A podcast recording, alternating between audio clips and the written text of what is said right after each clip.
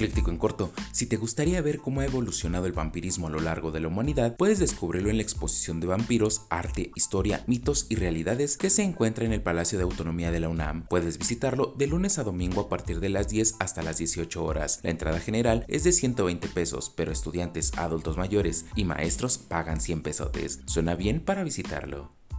Por si te lo perdiste y para continuar con malos taxistas, uno se quiso aprovechar de tres extranjeros queriendo cobrar 800 pesos por persona en un viaje. Lo subió en la tapo con el destino a la terminal del norte. Una total tranza cobrar 2400 por el tramo. Además, si no pagaban los regresaba, entonces les cobraría ida y vuelta. Sin mencionar que en la radio le decían que llegara a un acuerdo, pero tenían que pagar. Lo malo es de que los extranjeros solo iban de paso para llegar a Estados Unidos. Vaya vaya, y luego se quejan los taxistas de por qué preferimos los autos por aplicación.